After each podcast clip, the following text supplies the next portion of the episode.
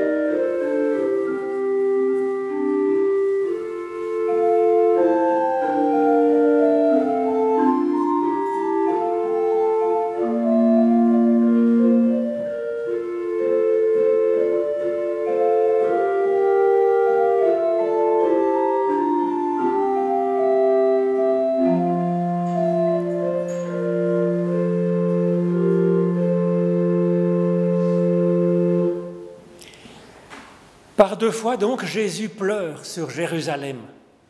Pourquoi? Mais c'est que Jésus fait le point, ce qui est une assez bonne idée en fait. Et puis il considère que son ministère est en réalité, en grande partie, un échec. Et il pleure de compassion sur l'humanité devant ce lamentable gâchis, cette perte de chance. Ces récits montrant Jésus triste et déçu me semblent avoir une réalité historique. Ils montrent un Jésus à la peine, tâtonnant pour avancer dans l'exécution de sa mission. Mais juste après ces moments de déprime, les deux fois, Jésus réagit en se retroussant les manches pour essayer plus ardemment encore à trouver une solution, inaugurer une nouvelle stratégie. Alors on a beau dire que l'essentiel est le message apporté par le Christ, l'Évangile, certes, mais il me semble quand même que la vie concrète de cet homme, Jésus de Nazareth, Jésus fils de Joseph, comme on l'appelait, a son importance et est profondément touchante, profondément humaine. Ce n'est pas simplement un idéal que nous adoptons en choisissant de reconnaître Jésus comme Christ. C'est de cet homme-là, qui vit ardemment sa vie, que nous sommes les disciples. Alors, dans un premier temps, je vous propose de regarder la trajectoire de Jésus au sens historique. Ensuite, il y a bien entendu un message théologique, un message spirituel dans ces récits. Ce n'est pas simplement l'histoire de temps passé. Et quand on parle de Jérusalem qui lapide les envoyés de Dieu, ben c'est à son lecteur que le texte parle. Ça parle de nous, de notre résistance et même parfois de notre opposition à ce que Dieu espère nous apporter. Alors prenons d'abord le sens historique. Au moment de son premier pleur sur la ville, au chapitre 13 de cet évangile selon Luc, Jésus est actif comme prédicateur itinérant depuis quelques années. Il a connu un début encourageant, bien qu'ambigu en fait. Des foules se pressent effectivement autour de lui. Mais ce n'est hélas pas tant pour sa prédication, pour sa foi, que pour chercher des guérisons qui surviennent sans que Jésus le cherche vraiment d'ailleurs. Parfois, une foule de quelques milliers s'assemble par curiosité. Mais le groupe réel des disciples, nous dit cet évangile, s'élève à 70 personnes, avec 12 très proches. Dans le livre des Actes, le deuxième tome de son évangile, si je puis dire, Luc parle de 120 disciples à la mort de Jésus. Même si ces nombres remarquables bibliquement, 7, 10 et 12 et des multiples, laissent penser à des valeurs symboliques. L'ordre de grandeur reste signifiant parce qu'ils auraient pu mettre 120 euh, 000 disciples ou 70 000 personnes. Eh bien, ces, ces nombres laissent penser quand même à un ordre de grandeur qui reste vraiment très modeste. Cela fait bien peu de monde. C'est très loin d'un succès planétaire qui est pourtant la vocation même du Christ, du Messie, d'être euh, une bénédiction pour l'humanité tout entière au-delà des nations. Alors que faire? Dès son premier constat amer, Jésus décide de, changer de braquet, comme on peut dire en vélo. Il risque le tout pour le tout, et il aura le tout pour le tout. Fini l'action modeste, artisanale, familiale, au jour le jour. Cap sur Jérusalem, le cœur du cœur du monde au point de vue spirituel. Jésus lance l'opération Rameau. Ben, ça sera un échec en fait. Et Jésus en pleure encore une fois. Ses disciples comprennent de travers, les pharisiens rejettent sa façon de voir, et les autorités ne se sont même pas déplacées. Jésus est seul, tout seul en réalité. Alors ce n'est pas sur lui-même qu'il pleure, il pleure sur ce monde, ce monde qu'il n'arrive pas à toucher, sur cette carapace qui blinde l'humanité, qui l'enserre, qui l'étouffe et qui fait passer les gens à côté de la vie. Alors au lieu d'en vouloir à tout le monde, au lieu de renoncer, Jésus pleure sur la ville. Et ce qu'il exprime semble ne laisser aucun espoir. Tu n'as pas connu le temps où tu as été visité. C'est bien tard. Est-ce trop tard? Pourtant, juste après avoir dit ça, on voit Jésus poursuivre. Il entre, il se rend au cœur de la ville, dans le temple. D'où lui est venue cette force pour rebondir, pour tenter encore et encore autre chose, une autre façon de les toucher au cœur, de leur faire connaître quelle est la source de la paix. Alors en voyant Jésus pleurer sur la ville, pleurer sur son propre échec, j'ai envie de lui dire qu'il n'est pas tout seul et qu'il n'a pas échoué, pas encore. Même si nous pourrions être bien plus nombreux, même si nous pourrions être plus, plus enthousiastes, plus responsables, certes, ben nous sommes quand même là, ce matin, dans ce temple et sur Internet. Nous sommes des centaines et des centaines de milliers partout dans le monde, suspendus à ses lèvres, comme dit la fin du passage que je vous ai lu. Nous sommes venus dans un esprit de prière, espérant quelque chose de Dieu pour vivre nous-mêmes plus intensément. Et donc tout n'est pas raté dans ce service du Christ pour sauver le monde. Et puis en même temps, tout reste encore à faire à notre génération, à faire aujourd'hui pour en vivre et puis pour ajouter notre pierre à l'édifice, cette pierre vivante que nous sommes. Jésus évolue entre ses premiers pleurs sur Jérusalem au chapitre 13 et ses seconds pleurs au chapitre 19 au rameau, et puis dans la suite qu'il va donner. La première fois, Jésus était menacé par ses opposants, menacé physiquement. Nous savons hélas que bien des hommes et des femmes ne peuvent être chrétiens aujourd'hui, et encore moins devenir disciples des Christ sans risquer pour leur vie. Aujourd'hui encore. Et Jésus en pleure. Et il analyse cela comme de la mauvaise volonté de la part de, de personnes haineuses. Jérusalem, Jérusalem, tuant les prophètes, lapidant ceux qui te sont envoyés, combien de fois ai-je voulu rassembler tes enfants comme une poule rassemble sa couvée sous ses ailes, et vous ne l'avez pas voulu. Alors Jésus espère, Jésus convaincre cette mauvaise volonté, et qu'il puisse dire enfin, Béni soit celui ou ce qui vient au nom du Seigneur. D'avoir cette ouverture à la nouveauté qui vient de Dieu, au lieu de penser détenir soi-même la pure et parfaite vérité divine. Pour Jésus, à ce moment-là, le problème apparaît comme étant un manque de bonne volonté des gens, un refus délibéré et explicite de Dieu. La seconde fois que Jésus pleure sur Jérusalem, son diagnostic de la maladie de l'humanité a évolué. Encore une fois, Jésus pleure sur Jérusalem. Et pourtant, la foule vient d'acclamer Jésus comme il l'espérait dans ses premiers pleurs. Béni soit celui qui vient, le roi, au nom du Seigneur. Paix dans le ciel et gloire dans les lieux très hauts. Alors ça semble génial. C'est ce qu'attendait Jésus. Il aurait enfin réussi. Ben apparemment non.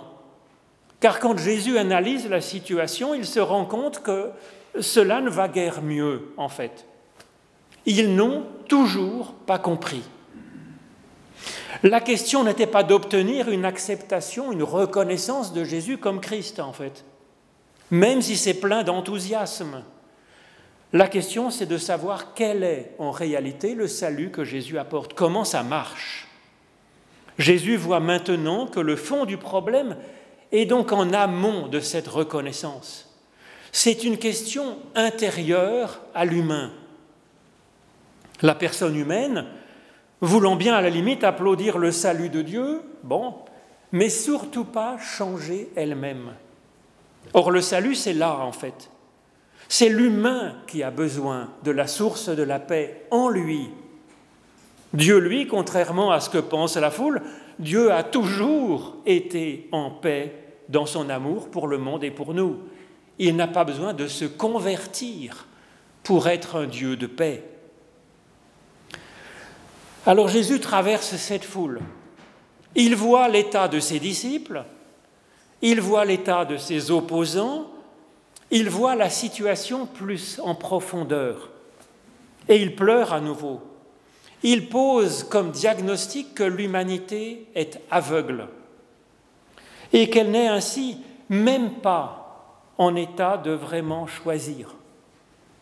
Si tu connaissais, dit Jésus, si tu connaissais en ce jour, toi aussi, ce qui procure la paix, mais maintenant cela a été caché à tes yeux.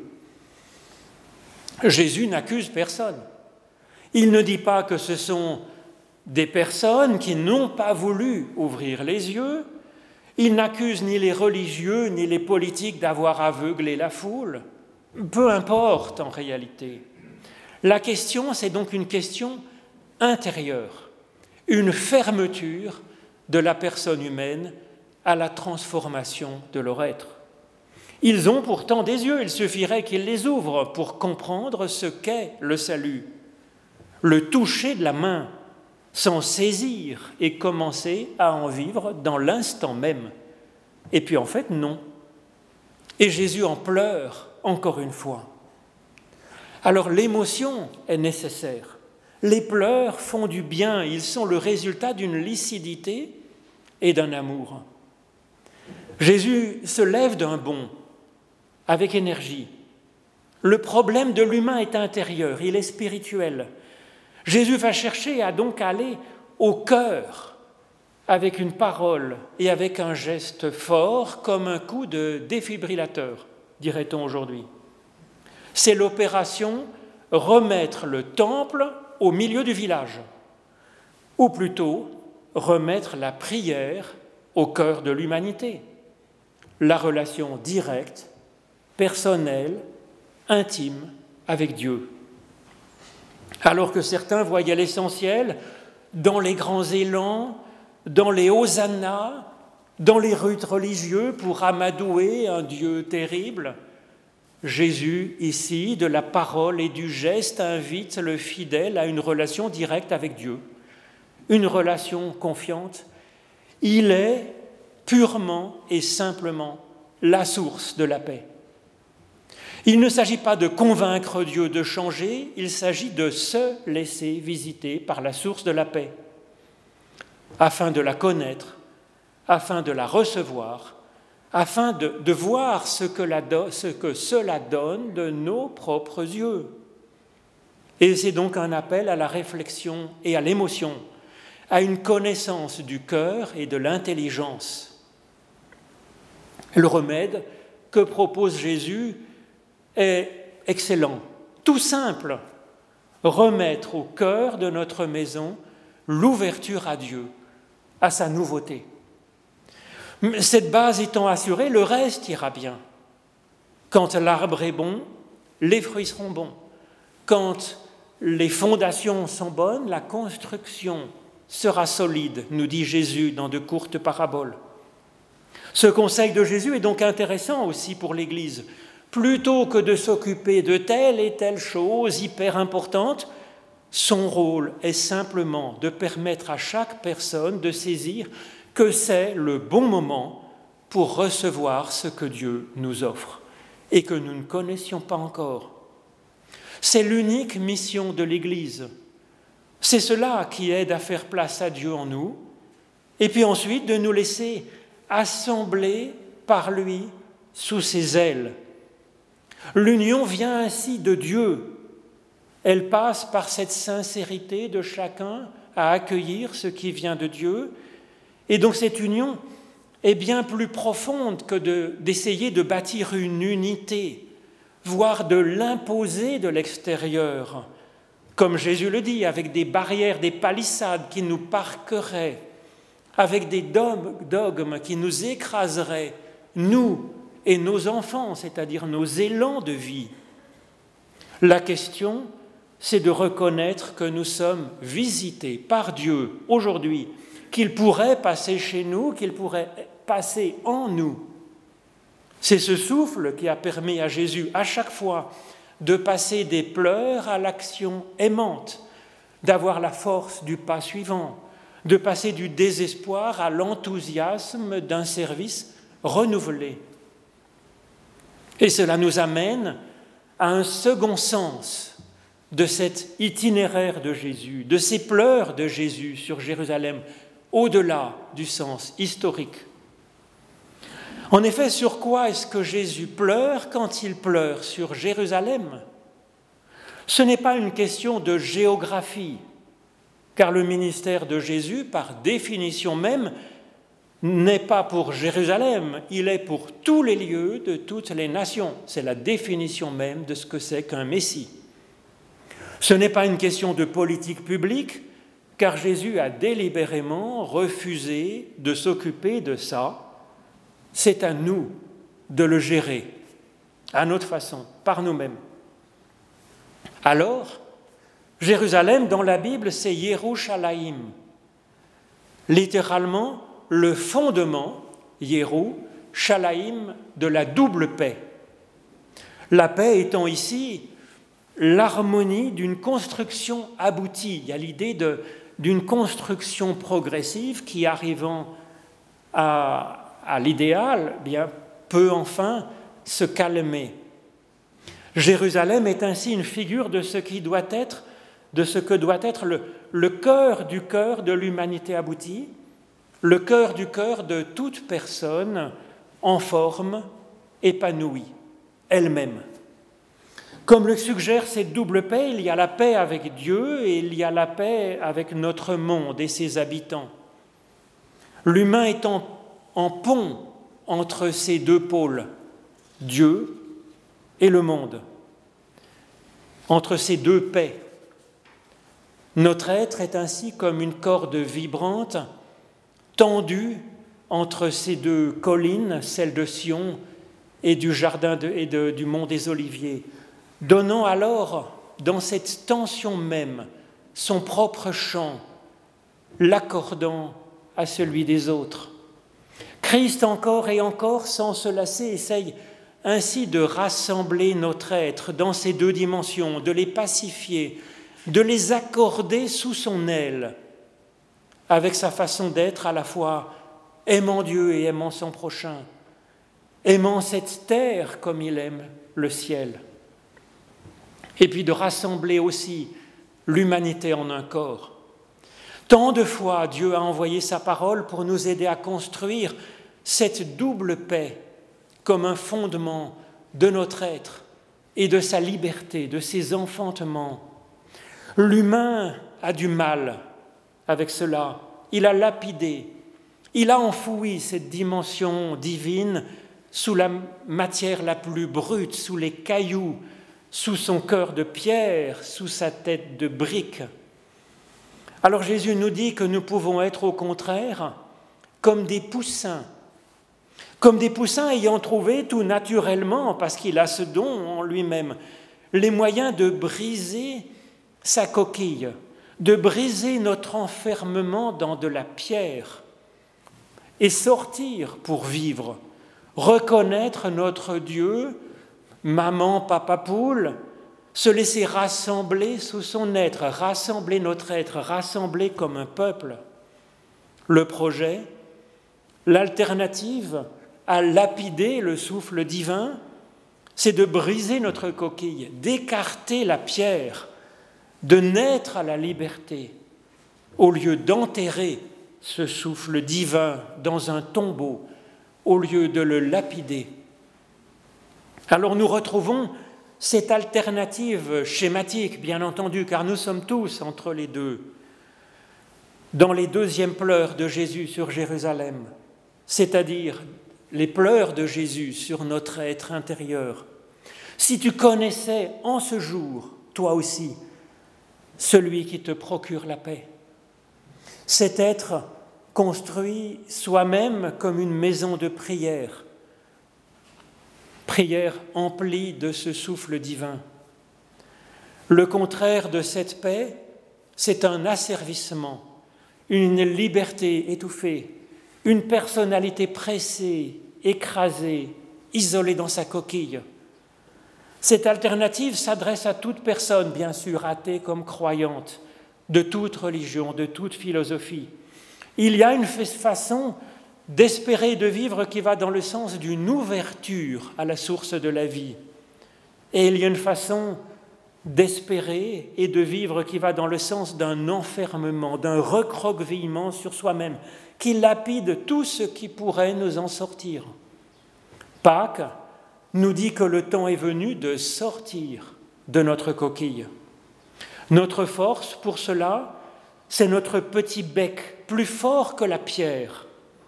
Ce petit bec, c'est de comprendre que le temps est venu, de connaître celui qui procure la paix de l'accueillir en nous, de lui dire Béni soit celui qui vient au nom du Seigneur, d'être suspendu à ses lèvres, de laisser s'établir peu à peu en nous cette double paix sur laquelle se fonde notre liberté et qui nous permettra de produire notre chant.